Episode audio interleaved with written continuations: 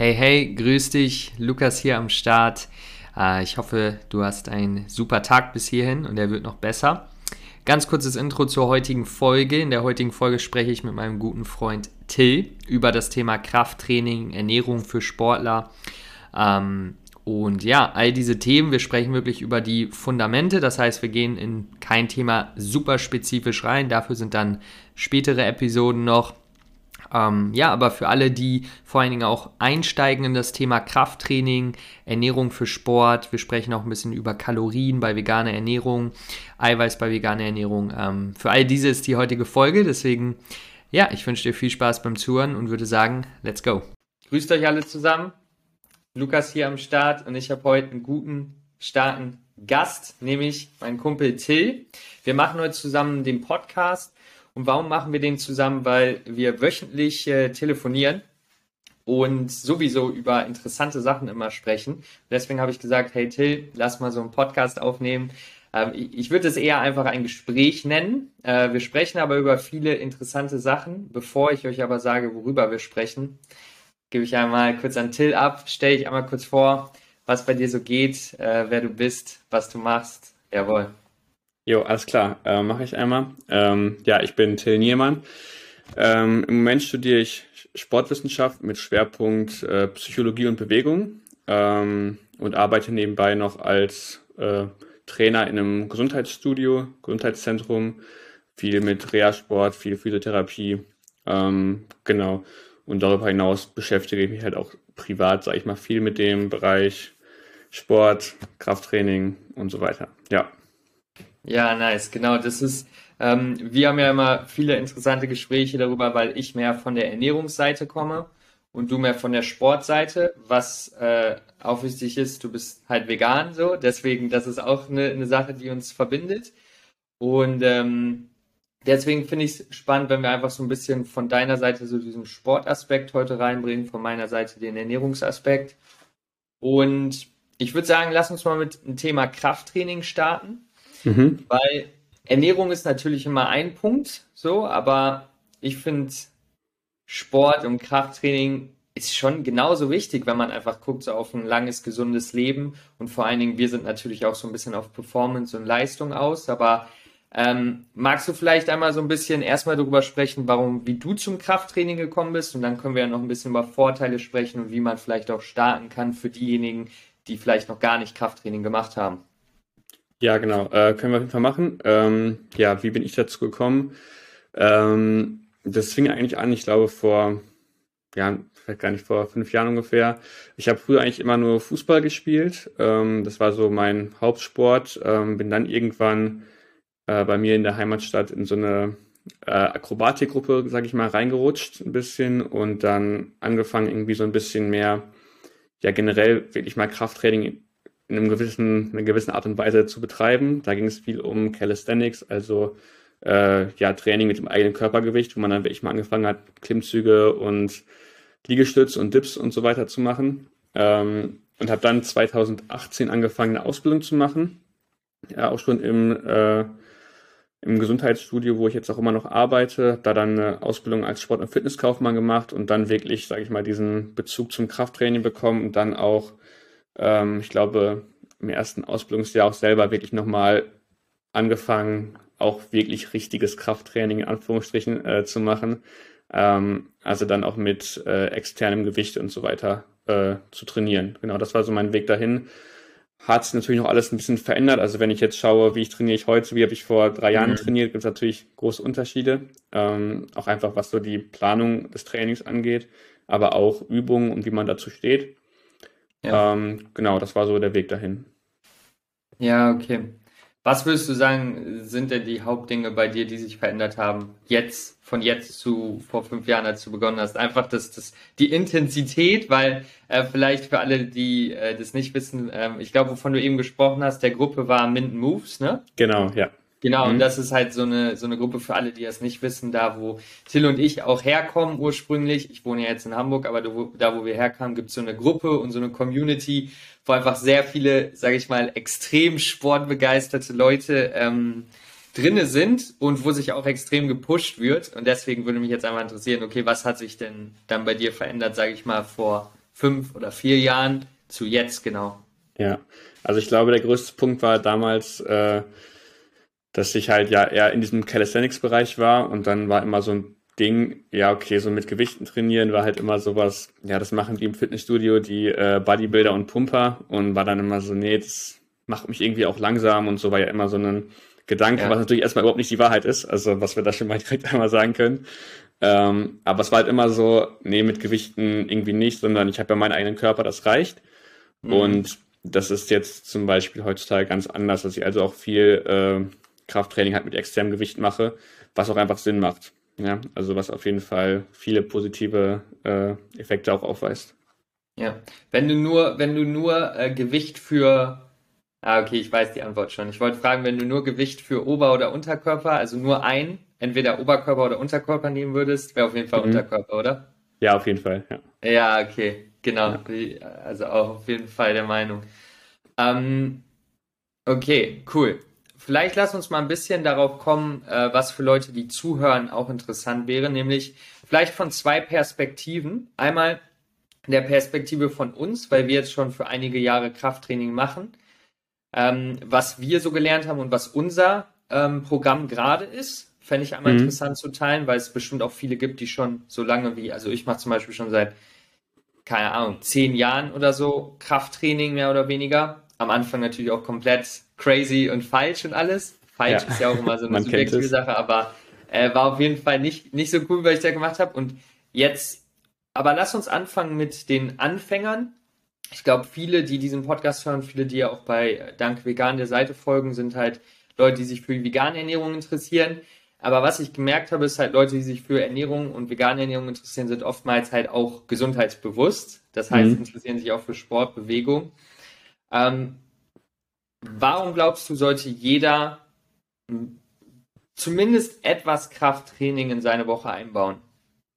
Ähm, ja, weil es einfach unheimlich viele positive Effekte hat. Ich glaube, das kann man so ein bisschen einteilen in drei verschiedene ähm, Überpunkte nochmal. Dass man einmal sagt, es hat auf jeden Fall psychologische Effekte, es hat äh, physiologische Effekte und auch einfach ganz klassisch biomechanisch äh, Effekte. Also wenn man jetzt dann mit Psychologie anfängt, ähm, wenn man wirklich ein strukturiertes Krafttraining macht und das auch wirklich mit einer gewissen Progression und wirklich weiß, was man tut, ähm, kann man mit Sicherheit viele Sachen davon auf den Alltag übertragen. Also seien es einfach so ganz einfache Dinge, wenn ich mich halt viel mit Krafttraining beschäftige und ich möchte halt irgendwie ja stärker werden, dann werde ich auch irgendwie andere Sachen in meinem Alltag anpassen, ähm, wie zum Beispiel Ernährung. Ja, das ja. ist immer die Frage, von welcher Richtung kommt man. Ähm, aber dann wird man auch sich da automatisch mehr Gedanken zu machen. Und wenn man halt so eine gewisse Struktur hat, man wird wahrscheinlich dadurch ein bisschen disziplinierter, wenn man es wirklich will. Das kann man, glaube ich, viel auch auf den Alltag übertragen. Ob es jetzt im privaten Leben oder auch im beruflichen Umfeld oder so ist, gibt es da mhm. bestimmt äh, einige Sachen, die man mitnehmen kann. Dann ja, ganz physiologisch ganz einfache Sache ist, glaube ich, so ein bisschen Körperzusammensetzung. Wenn man jetzt mal einfach sagt, okay, wie viel äh, Körperfett habe ich zum Beispiel, wie viel äh, fettfreie Masse, einfach so dieses Verhältnis auch, dass man da dann in einem gesunden Verhältnis steht, nicht zu extrem in beide Richtungen. Ja, also wenn mhm. ich jetzt irgendwie nur noch 4% Körperfett habe, ist wahrscheinlich auch nicht mehr gesund, aber ähm, 30% sind ja auch nicht optimal. Ja, also dass man sich da halt in einem gewissen, äh, ja, in der Mitte, sage ich mal, ungefähr befindet dass es einfach ja immer so ein Spektrum ist, ne? Nicht zu viel, nicht zu wenig. Und genau am Ende ganz einfache biomechanische Sachen, was sage ich mir gleich auch so ein bisschen der größte Punkt ist, warum Leute Krafttraining machen. Ähm, einfach Gesundheit der Gelenke, ganz einfach. Ähm, auch Haltungspunkte können da, glaube ich, viel mit einspielen. Es ist immer so ein bisschen umstritten, wie viel, äh, wie, wie man die Haltung wirklich beeinflussen kann durch Krafttraining. Mhm. Ähm, ich glaube, da gibt es auf jeden Fall ein bisschen was, auch wenn es zum Beispiel nur ist, man zeigt jemandem im Krafttraining überhaupt, welche Haltung man überhaupt einnehmen kann, wenn man das halt im. Alltag schon einfach gar nicht mehr macht, die Haltung zu ja. wechseln. Genau, das sind, glaube ich, so, ähm, ja, dann sowas wie Knochendichte kann erhöht werden. Also auch prophylaktisch, ganz einfach über Verletzungen. Ich glaube, das sind so grundlegende positive Effekte, die man da auf jeden Fall anführen kann. Ja, ich finde es geil, dass du im Grunde den Hauptpunkt, warum Leute Krafttraining machen, nicht angesprochen hast. und das ist eine gute Sache, dass du es nicht angesprochen hast, nämlich, dass okay. Leute hauptsächlich Krafttraining machen, weil sie weil gut aussehen aus. wollen. Ja. Natürlich mhm. ist es auch ein positiver Effekt, dass man sich besser fühlt, aber die Punkte, die du angesprochen hast, würde ich sagen, sind äh, zumindest mindestens genauso wichtiger oder noch wichtiger. Aber ähm, den meisten kriegt man vielleicht eher, wenn man, wenn man dann noch sagen würde, hey, du fühlst dich dann auch besser und äh, wie du gesagt hast, man fühlt sich ja auch besser und man hat so dieses bessere Bild von sich selber, was natürlich mhm. auch ein bisschen doof ist, wenn man das dann so identifiziert mit dem, mit ja. dem muskulösen Körper, aber was aber vielleicht auch wieder aus dem psychologischen Aspekt gar nicht so verkehrt ist. Ja, also man, ich glaube auch einfach, um den Start zu bekommen, dafür ist es ja gar nicht schlecht, wenn man wirklich sagt, man fühlt sich nicht gut und wenn ich halt ein bisschen gesünder, besser, wie auch immer aussehe, ähm, fühle ich mich auch besser, dann ist es ja auch ein positiver gesundheitlicher Effekt, der dann in diese psychologische Richtung geht. Ganz genau. Also ich glaube, dass das extreme Beispiel wäre halt auf der anderen Seite dann die Leute, die äh, sich rein über ihre Muskelmasse definieren mhm. und sozusagen das einzige Ziel ist, mehr Muskelmasse aufzubauen. Äh, Bodybuilding ja. ist natürlich auch ein krasser Sport und es ist ein Sportart und äh, ist äh, richtig schwer. Ähm, aber es gibt natürlich auch viele, die sogenannten Disco-Pumper, die dann einfach nur sozusagen ihre, ihre Muskeln aufbauen wollen und hat natürlich trotzdem die Vorteile, aber ich finde die, die anderen Vorteile, die du gesagt hast, ähm, im Grunde auch sehr wichtig. Das heißt, ja, also wenn ich jetzt für mich schaue, dann ist eigentlich der, der größte Vorteil, dass ich sage, okay, ich will meinen Körper so, so stark und beweglich und gesund halten. Mhm. Also hauptsächlich diese Biomechanik, der dritte Punkt, ähm, um halt alles machen zu können. Wenn jetzt jemand sagt, okay, ich habe verstanden, Krafttraining ist wichtig für mich, vielleicht auch, was bei vielen ist, zum Beispiel sagen wir mal, jemand, mal, jemand tanzt oder jemand macht, keine Ahnung, läuft oder so. Für all diese Leute ist ja Krafttraining im, im Grunde auch wichtig. Mhm. Ähm, selbst wenn man, selbst wenn man heutzutage irgendwie ein Gamer ist und irgendwie professionell Videospiele spielt, selbst dann ist ja Krafttraining im Grunde super wichtig für einen, um das ja. langfristig machen zu können, damit du einfach deine Muskeln, deine Knochen stark hältst. Wie kann jemand, der jetzt den Sinn erfunden hat, Sinn erfunden, den Sinn gefunden hat, wie startet der? Was würdest du sagen, ist ein gutes, natürlich ist es individuell, das müssen wir hier wissen, es gibt kein perfektes Programm, aber so, so ein grundlegendes Fundament, wie würdest du jemandem empfehlen, äh, zu starten, so die ersten vier mhm. bis acht Wochen vielleicht? Ja, also es kommt natürlich auch immer darauf an, von wo man wirklich kommt. Ähm, wenn du jetzt zum Beispiel sagst, du hast jetzt wirklich einen Gamer, der auch professionell spielt, gibt es da bestimmt wieder ähm, ja ein paar Sachen, die man beachten muss, wo ich jetzt nicht zu 100% im Thema drin bin. Also E-Sport ist jetzt nicht so mega meins, deswegen kann ich da nicht so viel zu sagen. Wenn wir jetzt mal von einem ganz normalen Menschen im Prinzip ausgehen, der jetzt kein Leistungssportler ist, der jetzt aber auch keine super äh, speziellen Vorerkrankungen oder Verletzungen hat, dann fände ich es, glaube ich, auch mal wichtig, sich am Anfang einfach nicht zu verrückt zu machen, dass man jetzt den perfekten Plan irgendwie hat, den man trainieren kann, sondern dass man generell erstmal startet. Und da kann man wahrscheinlich in den meisten Fitnessstudios sich einfach einen Plan zusammenstellen lassen oder ähm, man geht halt irgendwie zu einem guten Personal Trainer oder Coach. Ähm, und dann ist es meistens ja ein Ganzkörpertraining, was man dann vielleicht erstmal zwei bis drei Tage die Woche ähm, so macht, so würde ich da immer rangehen, wenn ich wirklich jemanden habe, der vorher noch gar keinen äh, großartigen Kontakt dazu hat.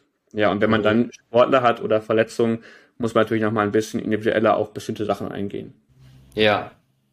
Ja, aber ist gut. Nicht zu kompliziert machen, einfach eine, eine einfache Routine, die ähm, die großen Muskelgruppen anspricht und ähm, genau.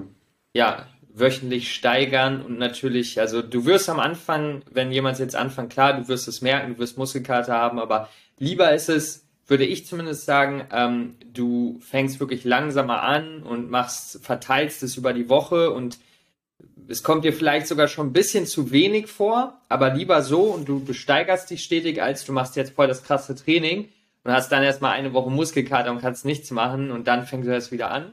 Ähm, es wird natürlich auch mal vorkommen, aber ich würde sagen, für Anfänger ist es, ähm, ist es vorteilhafter, wenn man da so rangeht an die Sache.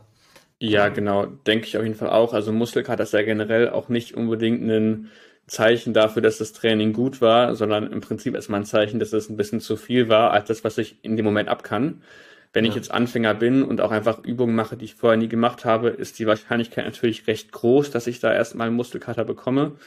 Ähm, es sollte halt einfach nur nicht zu stark sein. Und ja. nach ein, zwei Wochen, wenn man das dann regelmäßig macht, dann sollte das eigentlich auch nicht unbedingt nochmal wiederkommen. Genau, genau. Also immer wenn man was Neues macht, äh, äh wird es einen Impuls geben, der zu Muskelkater führen kann. Das ist jetzt auch nicht direkt was Schlechtes so, aber sollte halt nicht regelmäßig sein. Äh, lass uns nochmal über unsere beiden Routinen aktuell sprechen. Ich fange ja. mal an und dann stellst du deine vor. Was ich momentan mache ist, weil ähm, generell, man macht ja vielleicht nicht nur Krafttraining. Klar, es gibt die einen, die jetzt ihren Job haben und sagen, okay, ich werde jetzt einfach gesund bleiben und machen irgendwie ein paar Mal die Woche Krafttraining. Es gibt aber auch die, wie wir zum Beispiel, die noch eine andere Sache haben. Ähm, sei es jetzt bei uns zum Beispiel Tanzen oder sei es Fußball oder sei es ähm, irgendwie Parcours, was auch immer. Ne? Aber Krafttraining ist jetzt nicht unsere eigen, einzige Art von Sport. Ähm, und das muss man auch natürlich wieder mit einpassen. Das, war, das heißt, was ich zum Beispiel gerade mache, zweimal die Woche habe ich Tanzen, Dienstags, Samstags. Und dann packe ich zwei Ganzkörper-Sessions äh, irgendwo dazwischen. Das heißt, da lege ich mich nicht unbedingt fest, aber meistens ist es so Dienstags tanzen, Mittwochs, äh, das heißt, ich verteile die, Ober die Sessions dann meistens noch. Äh, Dienstags tanzen, Mittwoch Oberkörper, äh, Donnerstag Beine, also Unterkörper. Ähm, Samstag tanzen und dann meistens Sonntag äh, nochmal Ganzkörper. Äh, so mache ich es momentan. Das heißt, ähm, ja, mein Fokus ist nicht wirklich darauf, halt mich jetzt extrem zu steigern in der Kraft, sondern das, was ich halt aufgebaut habe, zu halten und vielleicht ganz kleine Steps weiterzumachen. Ähm, genau, erstmal hast du dazu Gedanken, äh, kann ich das besser machen und äh, wie machst du's? Ähm, nee, also so hört sich das erstmal ganz gut an. Ja, man muss wie gesagt immer daran denken, dass jetzt gerade auch als Sportler zählt halt nicht unbedingt die Leistung, die ich jetzt im Kraftraum irgendwie bringe. Also wenn du jetzt Tänzer bist, dann bringt es dir nichts, dass du irgendwie deine Kniebeuge von 100 Kilo auf 120 steigerst. So davon hast du nicht direkt einen Übertrag. Deswegen muss man halt immer gucken, dass man nicht zu sehr darauf fokussiert ist. Auch wie in anderen Sportarten. Am Ende geht es ja darum, was du dann in deiner Sportart kannst. Ja, der stärkste Fußballer ist nicht automatisch der beste Fußballer, nur weil er halt am stärksten im Kraftraum ist. So. Und da finde ich es, glaube ich, ganz gut, dass man halt auch einfach guckt, man macht halt nicht zu viel nur im Kraftraum, sondern muss halt so ein bisschen den Ausgleich haben. Und deswegen denke ich, dass es eigentlich schon ganz gut aussieht bei dir. Ähm, ja, wenn ich jetzt einmal zu mir komme, jetzt so ein bisschen eine Besonderheit, vielleicht wegen meiner äh, jüngsten Verletzungen, ähm, kann ich vielleicht auch noch ganz kurz einmal ähm, ja so ein bisschen drüber sprechen. Ich habe mir letztes Jahr im November den Meniskus gerissen, wurde dann erst ein paar Monate später operiert, weil es ein paar Schwierigkeiten gab, das richtig zu erkennen von ärztlicher Seite. Ähm, ja, auch nicht optimal gelaufen. Wurde im Februar operiert. Ähm, dann habe ich eine ganz normale Reha durchgestanden. Hat auch alles super funktioniert danach. Ähm, leider habe ich jetzt seitdem so ein bisschen mit der Patellasehne zu kämpfen. Ähm, da ist so eine Überlastungserscheinung, eine Reizung und bin da jetzt im Moment so ein bisschen äh, dran, das wieder wegzukriegen über Krafttraining. Ähm, was jetzt so aussieht, dass ich eigentlich zweimal die Woche meinen Unterkörper trainiere, meine Beine, hauptsächlich die Beinrückseite, weil ich da wirklich auch noch viel machen kann. Und wenn es jetzt um meine Oberschenkelvorseite geht, muss ich halt ja ein bisschen vorsichtig sein im Prinzip. Ähm, und da fing es halt so an, dass ich dann auch langsam steigere. Ich habe jetzt letzte Woche zum ersten Mal wieder eine Kniebeugen-Variation wirklich trainiert. Guten Muskelkater gehabt tatsächlich. ähm, aber äh, genau, weil es einfach dann auch ungewohnt war, nach der langen Zeit da wieder was zu machen und jetzt muss ich mich da halt langsam steigern. Also das ist da im Prinzip bei mir gerade, deswegen spiele ich auch keinen Fußball, habe also keine andere Sportart, die mir jetzt da noch so zwischen äh, kommt. Dazu meistens noch zwei Oberkörpertage. Ähm, und dann ja über mein Studium noch Sportarten, die dann halt über die Uni laufen, ähm, wie zum Beispiel Schwimmen, was man dann noch hat, was jetzt aber von der Intensität auch nicht äh, was weiß ich, wie hoch ist, was also noch gut äh, dazwischen passt. Genau. Ja. Ähm, würdest du die Aussage unterstützen, dass ich habe mal gehört, dass ein Krafttraining ähm, dir mehr geben soll, als es nimmt? Und ich finde, das ist, das ist äh, eigentlich voll der gute Ansatz für viele. Also wenn dein Krafttraining so aufgebaut ist, dass du wirklich auf Dauer gefühlt viel zu kaputt bist, dein Nervensystem ist viel zu überfordert, du hast die ganze Zeit Muskelkater, dann nimmt das Krafttraining mehr, als es dir gibt. Wenn du aber ähm, Zum Beispiel, ich habe das teilweise noch ein bisschen mit meiner Sehne auch am Fuß, dass ich so merke, wenn ich sehr viel tanze, okay, ne, ist ein bisschen, bisschen gereizt.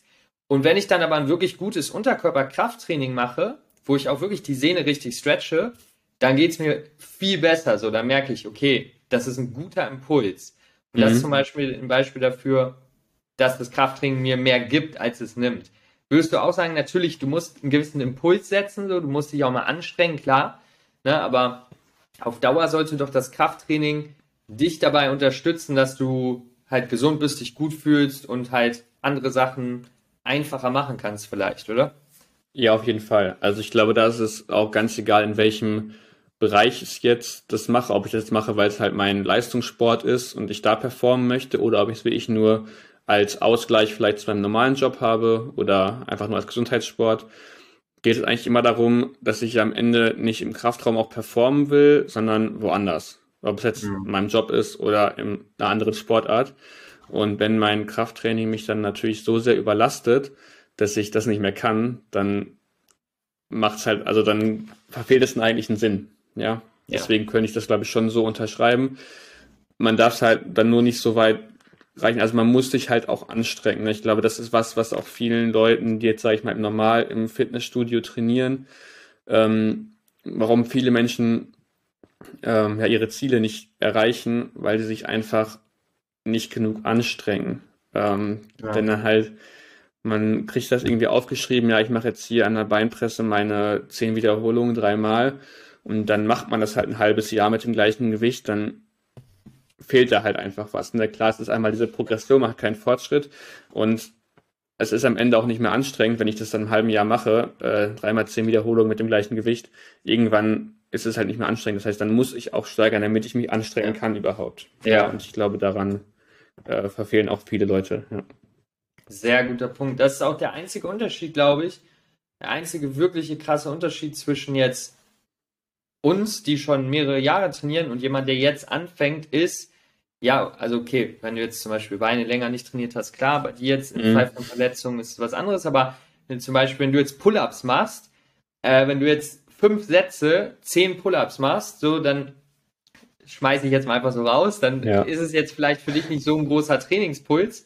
Wenn, wenn ich das jetzt aber mache, weil ich nicht so viel Pull-Ups trainiere oder jemand anders, dann wäre es, äh, das wäre erstmal gar nicht möglich für jemanden, der beginnt und dann wäre es auch viel zu viel und viel zu viel Trainingsreiz. Und das ist der einzige Unterschied. Zum Beispiel bei mir bei Beinen, äh, Dragon Squats oder so, äh, Oberschenkel bekomme ich eigentlich, also da muss ich schon wirklich die Bulgarian Squats richtig mhm. loaden, dass ich halt in den Oberschenkel Muskelkater bekomme.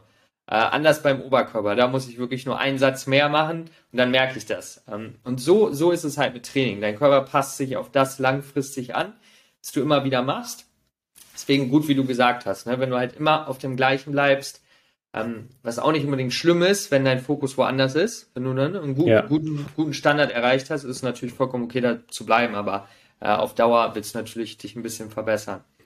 Ähm, wir kommen am Ende nochmal zu äh, Muscle-Ups zurück. Da sprechen wir nochmal mhm. drüber für alle, die daran interessiert sind, weil ich habe da jemanden, einen guten Freund, der daran interessiert ist und äh, da, da werden wir nochmal drüber sprechen. Aber ich will einmal kurz den, den Schnittpunkt finden zwischen veganer Ernährung und Training.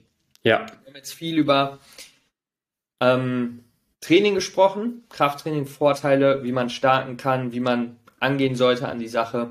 Ähm, man kann da natürlich noch viel spezifischer reingehen, aber dafür, dafür ist diese Folge heute einfach nicht unser Gespräch. Mhm. Das wäre dann wirklich nochmal spezifisch, okay, welche Übungen, mit welchen Übungen soll man anfangen? Wie gesagt, es gibt nicht die perfekten Übungen, aber es ist auch sehr individuell, deswegen äh, war die Empfehlung von dir schon gut man sich da vielleicht einen Trainer holt. Ähm, genau. Ähm, und zwar würde ich einmal über Kalorien generell sprechen äh, bei veganer Ernährung, wenn man sportlich aktiv ist und Eiweißbedarf. Das sind so die zwei Punkte. Äh, bevor ich vielleicht da ein bisschen Input zugebe, deine Erfahrungen erstmal mit, mit Kalorien, hast du das Gefühl, das ist kein Problem für dich, wenn du auch zurückdenkst an, ähm, an Sportarten wo, oder an Zeiten, wo du sehr viel aktiv warst, hast du mit mhm. Kalorien teilweise ein Problem gehabt. Ähm, mit Kalorien meine ich jetzt einfach genügend zu essen. Ja. Ähm, genau, wie war das? Ähm, nee, also ich glaube, ich habe selber nie ein Problem damit gehabt. Ähm, ich habe eigentlich immer mein Gewicht auch gut gehalten. Also ich war nie so, dass ich jetzt irgendwie mega abgenommen habe, aber auch nicht mega zugenommen habe, sondern das war immer mhm. eigentlich auf einem ziemlich ähnlichen Niveau. Als ich dann natürlich mit Krafttraining angefangen habe, ähm, habe ich auch ein bisschen zugenommen, weil es einfach auch Muskeln waren, die aufgebaut wurden. Ähm, aber ja, ich glaube, das ist immer.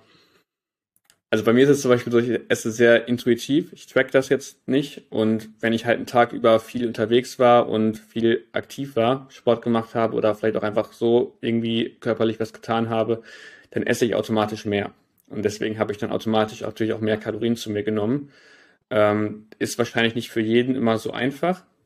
Da muss man sich, glaube ich, auch ein bisschen dran gewöhnen. Ich habe auch mal für kurze Zeit mal einfach mal geguckt, okay, wie viel Kalorien habe ich eigentlich in so meinen Mahlzeiten, die ich habe über den Tag, weil am Ende hat man ja viele Mahlzeiten auch recht ähnlich. Also mhm. ich bin jetzt zum Beispiel jemand, ich frühstücke viel gleich bis ähnlich. Also ich habe das ungefähr immer gleich, was ich halt morgens esse. Und dann habe ich einfach mal geguckt, okay, was ist da überhaupt drin und kann es dann ungefähr einschätzen und weiß dann auch, was dann unbedingt mehr oder was weniger ist. Und so hatte ich halt mit dem Kalorienbedarf eigentlich nie Probleme.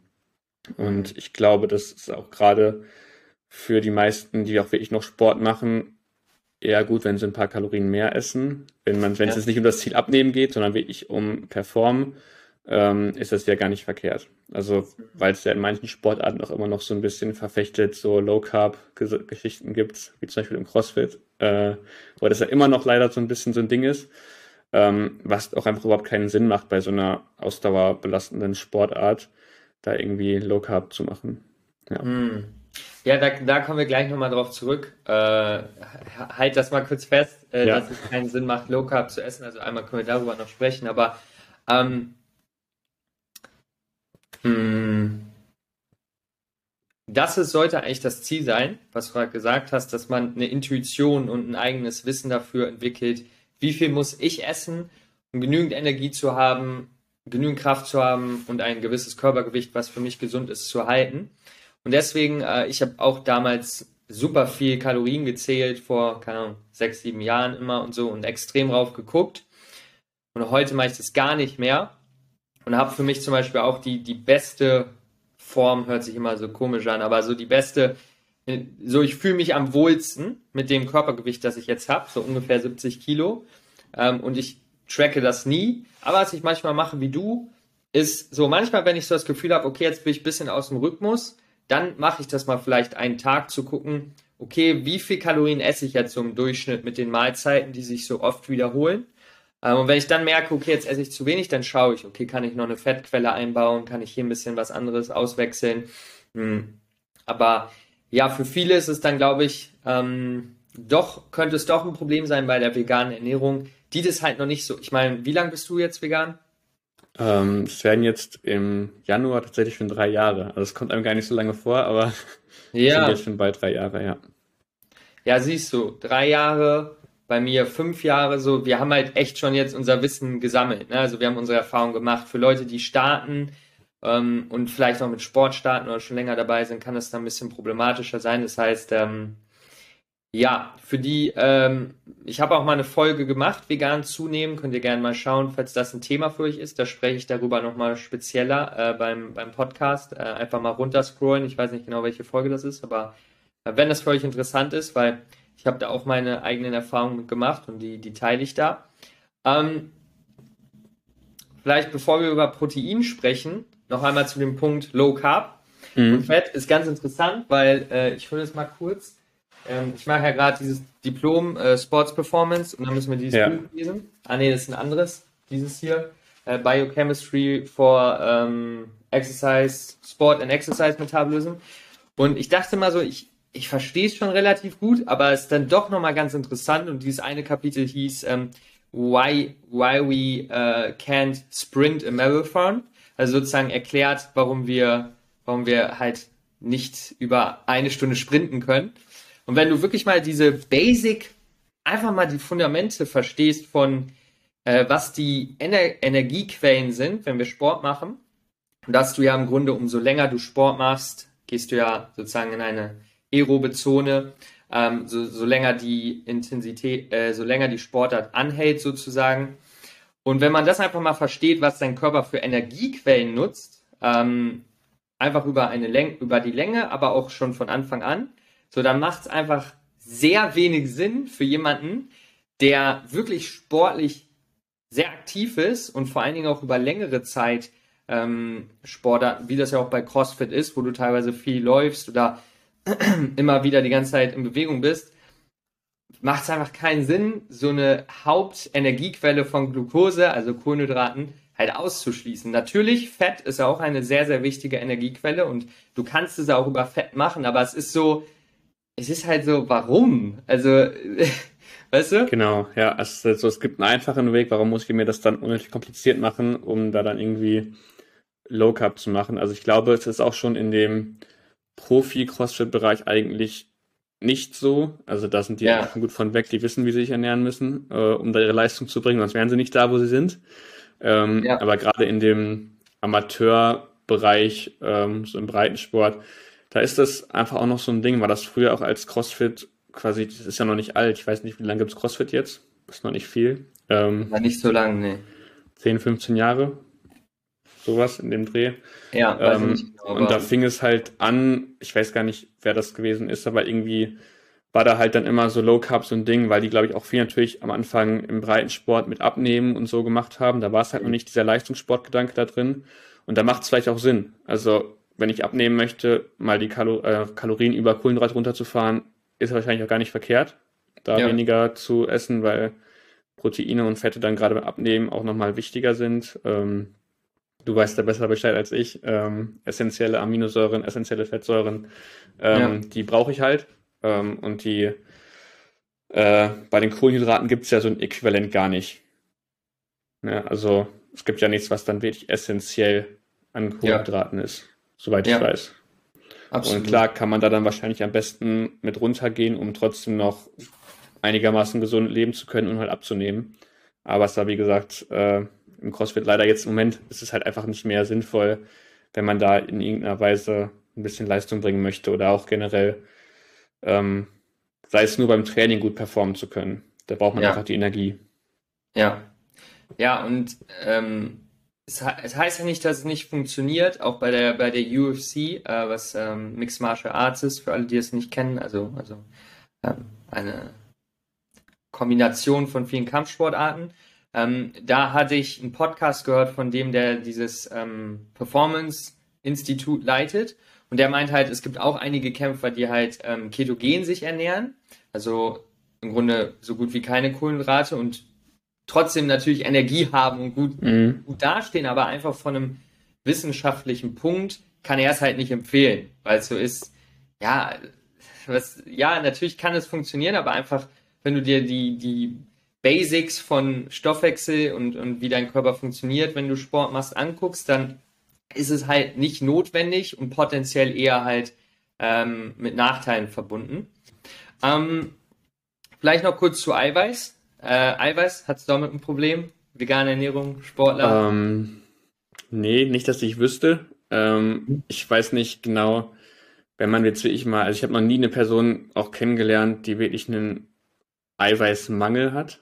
Also das habe ich noch nie so in meinem Umfeld oder auch so generell von gehört. Geht bestimmt, wenn man es irgendwie ganz extrem macht, aber ich glaube, das ist ja auch gar nicht so einfach, weil am Ende ist ja in den meisten Lebensmitteln sowieso ein bisschen was drin. Also jetzt ja mal zusammen, klar ist jetzt meinetwegen ein, ähm, jetzt habe ich gerade kein Beispiel, aber es ist halt nicht einmal alles als Proteinquelle, sage ich mal, ausge, äh, ausgehangen oder so, aber trotzdem hat man da überall was drin. Also auch Haferflocken sind jetzt nicht meine Nummer eins Proteinquelle, aber da ist natürlich auch Eiweiß drin. Das muss man einfach auch so sehen. Wenn man dann über, über den Tag verteilt sich ausgewogen ernährt, hat man ja generell schon überall ein bisschen was dabei. Und wenn man dann halt ein bisschen schaut, okay, ich habe jetzt meine Hülsenfrüchte und meine, meine Nüsse, wo ich dann wirklich nochmal ein bisschen mehr Protein noch drin habe, dann denke ich eigentlich, dass das relativ gut klappt. Gerade wenn ich jetzt nicht in dem ähm, Kraftsportbereich irgendwie im Profibereich bin, sondern wirklich nur für mich im Amateurbereich, sage ich mal, trainiere oder generell halt jetzt nicht der Profisportler bin. Also ich kann mir vorstellen, dass es komplizierter wird, wenn ich jetzt irgendwie Bodybuilding mache und auf die Bühne möchte, dann ist es, muss man sich dann noch mehr Gedanken machen. Aber für mich als Fußballer oder auch für ja, viele Spielsportler oder für Leute halt wie, wie ich nur ganz normal trainieren, um halt ein bisschen gesund zu bleiben, ein bisschen fit zu bleiben, ähm, ist es, glaube ich, keine große Herausforderung, wenn ich mich ausgewogen ernähre und jetzt nicht ja. nur irgendwie, weiß ich nicht, mich nur noch von Salat ernähre. Ja, ja, absolut. Also du hast es eigentlich schon auf den Punkt gebracht. Ähm, ich muss sagen, bei mir, also ich hatte halt ein bisschen Probleme damit, wenn ich wirklich zu viel Hülsenfrüchte gegessen habe, weil es natürlich sehr viele Ballaststoffe sind, die damit kommen. Und wenn du jetzt sportlich aktiv sein willst, ähm, dann Ballaststoffe sind super gesund, aber wenn du wirklich sportlich viel aktiv auch bist, dann ergibt es gar nicht so viel Sinn, viele Ballaststoffe zu essen, weil die natürlich auch dazu führen, dass du dich etwas voller fühlst, was an, an sich ein gutes, äh, was Gutes ist, aber ähm, wenn du halt nicht 400 Gramm Bohnen am Tag essen willst, so, dann brauchst du halt noch ein paar anderes äh, Quellen und deswegen habe ich echt Soja richtig für mich entdeckt, also Tofu und Sojajoghurt, ähm, und, und auch ein bisschen Proteinpulver hat bei mir dann schon viel geholfen, ähm, sodass ich halt nicht darauf angewiesen bin, jeden Tag oder gewisse Mengen äh, Hülsenfrüchte zu essen, aber das ist halt bei jedem individuell. Ähm, wir können festhalten, es ist auf jeden Fall möglich, ne? Genau, aber kann ich mich auch da anschließen. Also äh, natürlich habe ich auch so Sachen wie äh, Tofu in meiner Ernährung ähm, und auch ja Sojajoghurt, Sojamilch, das gehört da irgendwie alles auch mit rein. Mhm. Ähm, und wenn man dann auch ein bisschen mehr sich damit beschäftigt, kann natürlich auch ein Proteinpulver Sinn machen. Nutze ich auf jeden Fall auch, äh, weil es dann einfach nochmal leichter ist, wenn man auch mal einen Tag hat, wo man selber vielleicht auch merkt, okay, ich habe jetzt heute nicht so viel Protein oder keine großen Proteinquellen zu mir genommen, kann man halt abends nochmal sich gerade mit Soja irgendwas fertig machen und mhm. hat dann einfach nochmal eine schnelle, äh, auch hochwertige Proteinquelle, die man halt zu Hause nutzen kann. Genau. Genau, für alle, die noch denken, Soja ist schädlich, gerne nochmal den Podcast anhören, den ich auch schon mal gemacht habe gegen Sojamythen. äh, oder, oder Nico Rittenau hat da auch ganz viel schon zu gemacht. Auf YouTube einfach mal gucken. Soja ist, ist gesund und, und kannst du in, ähm, in, in gesunden Mengen auf jeden Fall essen. Äh, ja, ja glaube, das bis dazu. Man da, ja, sorry. Äh, bis man nee, da wirklich sag. so in Bereiche kommt, wo es nicht mehr gut ist, muss man wirklich schon sehr, sehr übertreiben. Und ich glaube, ja das schmeckt dann auch irgendwann nicht mehr, wenn man wirklich nur noch sich von Soja ernährt. Um ja, ich weiß gar nicht, in, in dem Buch äh, von Nico Rissenau hat er ein Kapitel über Soja und da hat er gesagt, dass es irgendwie ein paar Vorfälle gibt, wo jemand halt zu viel gegessen hat. Und ich weiß okay. nicht mehr, wie viel es war, aber es war irgendwie so gefühlt irgendwie so 10 Liter Sojamilch oder so. Also mhm. wirklich unmenschlich. Deswegen, ähm, klar, wenn du, wenn du, ich meine, wenn du 300 Gramm Ballaststoffe isst, dann dreht dein Darm auch durch, so, ne? Also, gesunde, von gesunden Sachen kannst du natürlich auch zu viel essen. Ja. Aber, aber ja. Äh, ich glaube, wir haben jetzt ganz cool das, das so ein bisschen abgeholt, so die wichtigsten Themen bezüglich Sport, Ernährung. Also wirklich natürlich, wir haben ganz unten und ganz basic angefangen, aber ich finde, es sind schon gute, ähm, gute Anfangspunkte für Leute auf jeden Fall. Hast du noch irgendwas Spezielles, was dir dazu einfällt, was noch wichtig wäre zu sprechen, bevor wir äh, zum letzten Punkt übergehen? Gerne kannst du es natürlich noch teilen. Ähm, ich glaube, so ganz spontan würde mir gar nichts mehr einfallen. Ähm, außer vielleicht so diese ganz allgemeinen Hinweise gibst du, glaube ich, auch in anderen äh, Podcasts immer gerne. Wenn man einfach schaut, man ernährt sich ausgewogen, möglichst unverarbeitet, jetzt nicht die ganze Zeit nur Fast Food, dann ist man eigentlich immer auf einem guten Weg. Gerade wenn man dann auch noch ein bisschen körperlich aktiv ist, Krafttraining betreibt, dann ist man da wirklich gut abgedeckt. Ja, und klar, mhm. wenn ich jetzt anfange zu trainieren und vorher nichts gemacht habe, vielleicht muss ich automatisch ein bisschen mehr essen, sollte aber dann wahrscheinlich auch zu einem gewissen Teil auch von alleine einfach funktionieren, weil man einfach das Gefühl hat, okay, ich habe jetzt auch mehr Hunger. Ja, und wenn ich halt mehr Energie verbrauche, muss ich auch wieder mehr zu mir nehmen. Aber ich ja. denke mal, dass wir so die ganz allgemeinen Punkte eigentlich schon geklärt haben. Ja, ja ich finde aber, es ist, das sind eigentlich die wichtigsten Punkte, weil so, man, man will sich dann immer darauf fokussieren. Darüber könnten wir jetzt zum Beispiel auch noch sprechen, äh, Supplemente und ähm, mhm. ähm, zum Beispiel Kreatin finde ich ein super spannendes Thema und ähm, Omega-3-Fettsäuren. Da mache ich jetzt, mache ich gerade noch eine, recherchiere ich gerade noch eine Podcast-Folge, die müsste dann die Woche nach diesem Podcast rauskommen, äh, zum Thema halt äh, gute Supplemente äh, für Sportler. Ähm, und die können natürlich auch hilfreich sein, vor allen Dingen für Veganer übrigens äh, und Vegetarier äh, Kreatin sehr wichtig, aber die grundlegenden Sachen sind halt viel, viel wichtiger. Ne? Erstmal genügend ja. Energie zu nehmen, essentielle Nährstoffe decken, ähm, Fettsäuren, Protein und natürlich die anderen ganzen vielen Nährstoffe, die auch noch super wichtig sind. Das ist erstmal das Wichtigste und dann bezüglich Sport, was wir besprochen haben. Erstmal anfangen, in eine Routine kommen, regelmäßig ein Krafttraining machen. Ähm, und was ich noch ganz kurz dazu sagen wollte, weil manche mal das Gefühl haben, Krafttraining muss so, es nimmt so viel Zeit ein, so viel Kraft ein. Gestern zum Beispiel habe ich mein Krafttraining, mein Oberkörperkrafttraining 20 Minuten zwischen zwei Terminen einfach kurz zu Hause gemacht. Also es muss dann nicht immer so kompliziert sein. Ne? Also ich habe hier halt eine Pull-up-Stange und dann mache ich halt kurz drei Supersätze, Push-ups, Klimmzüge, Push-ups, Klimmzüge, nochmal. Es dauert dann 20 Minuten, hast du trotzdem was gemacht. Ne? Also ja. für alle, die jetzt vielleicht noch ein bisschen so denken, boah, ich soll jetzt zwei bis dreimal irgendwie, also es muss nicht viel sein, damit du deinem Körper schon was Gutes tust, ne? Nee, gerade am Anfang ist es ja wirklich, man macht diese Basic-Bewegungen, kann sich das ja, sage ich mal, ganz gut einteilen. Man macht halt irgendwie Kniedominant, Hüftdominant, Push und Pull, Oberkörper. Gut, dann hat man schon alle grundsätzlichen Bewegungen erstmal abgedeckt. Damit ist man gut aufgestellt, gerade als Anfänger. Und das muss wirklich nicht lange dauern. Ja, ich glaube, viele ja. haben immer noch so ein bisschen diesen Vorgeschmack, wenn man an Krafttraining denkt, ist es oft immer, okay, die machen jetzt irgendwie Bodybuilding oder äh, Powerlifting. Und natürlich verbringen solche Leute viel Zeit im Fitnessstudio, weil der Powerlifter einerseits auch viel Pause machen muss, wenn der trainiert und der Bodybuilder andererseits einfach super viele verschiedene Übungen macht, um einfach den Muskel auch in jeder Gelenkstellung halt zu treffen, damit er auch wirklich vernünftig äh, wächst. Und klar verbringen die mehr Zeit, aber das ist jetzt ja auch nicht das, was man als normaler Mensch, der einfach nur ein bisschen trainieren möchte, äh, machen muss. Ja, das ist der entscheidende Punkt. Was willst du mit deinem Training und deiner Ernährung erreichen? So, du kannst auch, wenn du komplett jetzt auf, wenn du auf die Bühne willst, ja, dann solltest du genau, wann du isst, wie viel du isst, was du isst, alles kontrollieren. Wenn du einfach 80 bis 90 Prozent genauso, vielleicht sogar viel gesünder für, für den Kopf, ne, äh, und, und einfach gesund sein willst und fit sein willst, schau einfach, dass du deine essentiellen Nährstoffe deckst, schau, dass du genügend isst Spaß auch dabei hast und genau das gleiche halt beim Sport, ne? Wie du gerade gesagt hast, dass, genau, dass ja. halt nicht zu viel einnimmt, weil, wie gesagt, das das Motto, es sollte dir mehr geben, als es nimmt, es sei denn, du wirst dafür bezahlt. Das ist der Unterschied. Genau. Wenn du Leistungssportler bist, dann ne, soll es dir auf jeden Fall viel abverlangen ja. und du sollst richtig rein investieren. Genau, das finde ich auch nochmal ganz wichtig, dass das Training einen auch nicht kontrollieren sollte.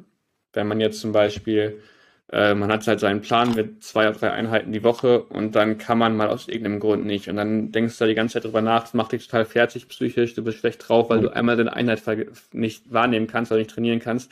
Dann ist es eigentlich immer ein Punkt, okay, das ist dann schon nicht mehr so gut.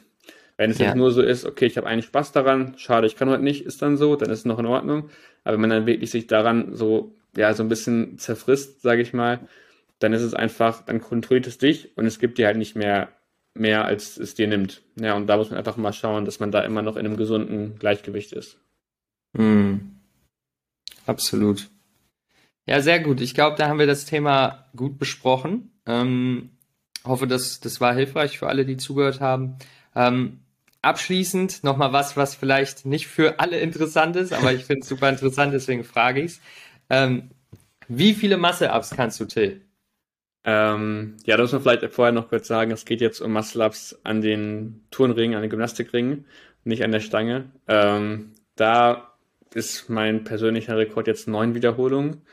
Ähm, ist, glaube ich, was, was natürlich auch nicht viele Leute machen. Ähm, aber.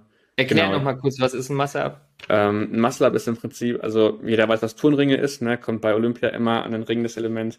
Ähm, ich hänge da dran, mache dann im Prinzip erst einen Klimmzug damit kann ja jeder was anfangen.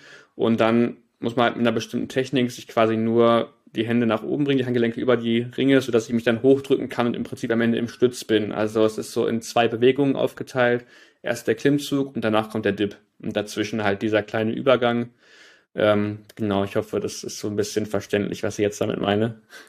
Ja, für alle, für alle, die, die nicht wissen, was gemeint ist, gerne äh, einfach mal kurz ein YouTube-Video googeln, genau. Muscle Up.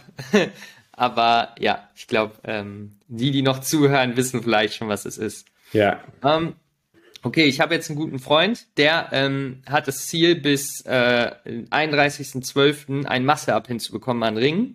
Mhm. Ähm, und ja, er hat das Training, würde ich sagen, so Anfang November, also schon das ganze Jahr Pull-ups und so trainiert, aber ich würde jetzt sagen, spezifisch für Masse ab, hat er jetzt Anfang November trainiert. Ähm, und genau, also es ist nicht mehr ganz so viel Zeit. Und äh, er ist auf jeden Fall immer am, am Hasseln. Äh, vielleicht hast du da noch einen Tipp. Ich habe ihn gefragt, was noch, was, was gerade vielleicht ein Problemchen ist bei ihm. Er hat geschrieben, dass ihn die Progressions, also die Progression, ähm, interessieren würde.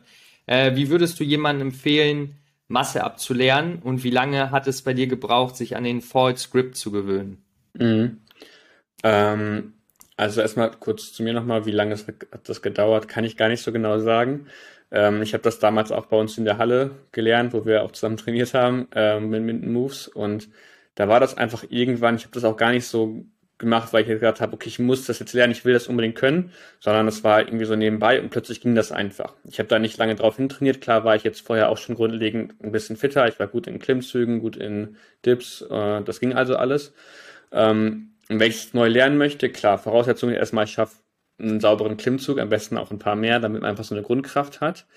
Dann finde ich es immer interessant, ähm, dass ein Dip zum Beispiel in Ringen nicht so einfach ist, wie wenn ich es an einem, an einem Barren mache. Also vielleicht erstmal sich nur die Ringe relativ tief machen und dann mal in eine Stützposition kommen. Also ich will meinen Arm nach unten äh, und die Arme sind gerade und das einfach nur zu halten, weil das ist teilweise schon ganz schön wackelig. Und wenn man das halten kann oder einfach mal da so ein paar Dips probieren kann, dann ist man da, glaube ich, schon mal ganz gut aufgestellt. Also, dass man quasi dahin kommt, okay, ich kann Klimmzug sauber und ich kann auch saubere Dips in Ringen. Das sind so die beiden Grundvoraussetzungen. Und dann geht es ähm, um den Fall Script, du hast es gerade schon angesprochen. Ähm, vielleicht kannst du auch noch mal kurz ein bisschen erklären. Meine Handgelenke liegen im Prinzip auf dem Ring, in dem Ring drinne, sodass ich die, wenn ich meine Transition habe, also wenn ich über die, von dem Klimmzug in den Dip kommen möchte, muss ich die Handgelenke nicht mehr nach oben schieben, weil die sind schon drüber. Kann man auch mal bei YouTube eingeben, ist dann vielleicht ein bisschen verständlicher, was ich meine. Ähm, und das kann man im Prinzip gut üben, indem man sich einfach mal ein bisschen Gewicht quasi rausnimmt und macht die Ringe ein bisschen tiefer. Ich kann also noch vielleicht mich sogar auf den Boden setzen, dabei, wenn ich die Arme gerade über den Kopf strecke und dann in den Fortschritt rein. Ich stehe also noch auf dem Boden und übe nur, mich da mal so ein bisschen reinzuhängen und den Griff zu halten und das Gewicht nur ganz leicht zu erhöhen, also nur leicht von den Füßen wegzugehen. Ich stehe immer noch fest im Prinzip, aber ähm, nehme halt ein bisschen Gewicht von den Beinen runter. Ähm, und genau so kann man auch dann am Ende diese Transition üben, dass man wirklich sagt, man ist mit den Füßen noch am Boden und übt nur diese Bewegung von dem Klimmzug von der obersten, oder von der Endstellung quasi in die Anfangsstellung des Dips, dass man nur diesen kleinen Übergang erstmal übt, ohne da komplett in der Luft zu sein. Also dass man noch mit mhm. äh, ja, noch Kontakt hat zum Boden. Also, also du meinst gerade, dass man sozusagen in die Endrange vom Pull-up genau, äh, sich so die Ringe oben. einstellt, genau, mhm. aber noch mit den Füßen am Boden ist. Genau, wo ich auch noch in so einer, ja, sag ich mal, 90 Grad Hüfte Knie dass die wirklich relativ weit unten sind. Und dann kann ich mir nämlich, wenn ich von hier komme, und, also wenn ich von, dem, von der Endposition komme und dann mich dann übergehe in, den, in die Dip-Position, mit meinen Beinen helfen kann. Also dann kann ich mich quasi einfach mit meinen mhm. Knie, Beinen, indem ich meine Knie und Hüfte strecke, bin ich dann quasi mm. in der mhm. Endposition, in der Anfangsposition des Dips und stehe immer noch auf dem Boden. Dass man das wirklich mal übt, ohne zu hängen oder in der Luft zu sein. Okay. Ähm, lass mich da kurz äh, einschreiten und einmal kurz zusammenfassen, weil es für mich ja auch voll neu ist. Und dann kannst du noch einmal sagen, ob ich so richtig verstanden habe. Also ja. im Grunde geht es darum, erstmal die Basics, wahrscheinlich schon so mindestens fünf bis zehn Pull-ups einfach zu können an den Ringen für zwei bis drei Sätze. Ähm, Macht Sinn, ja.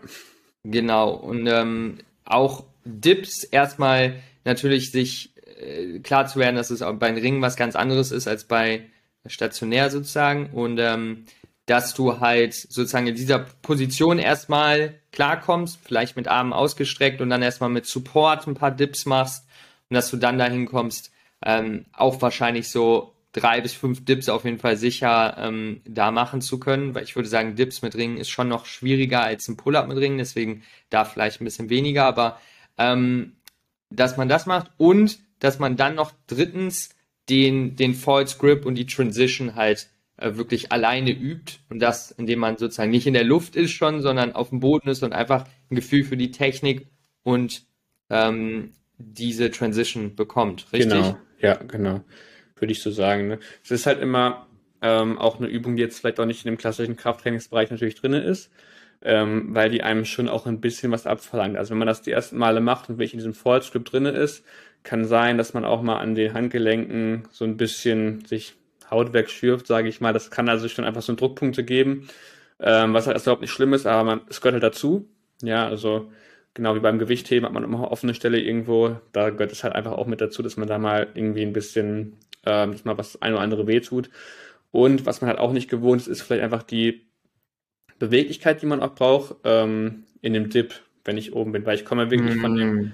allertiefsten Punkt, den ich mir im Dip quasi vorstellen kann, wenn ich mich hochdrücke. Ja. Das heißt, gerade für die Schulter natürlich eine bisschen Belastung und auch der Winkel im Ellenbogen ist halt sehr spitz. Ja. Und das ist man von, sage ich mal, normalem Krafttraining, was man sonst so macht, wahrscheinlich nicht so gewohnt. Also wenn man jetzt Dips irgendwie im Barren macht oder so, ist man da ja meistens vielleicht ein bisschen tiefer als 90 Grad im Ellenbogen, aber nicht viel mehr. Und bei einem Muscle-Up musst du halt durch diese Bewegung durch, weil sonst kommst du nicht nach oben. Ja, das kann man nicht überspringen. Da muss man halt einfach dann durchgehen durch diesen Winkel.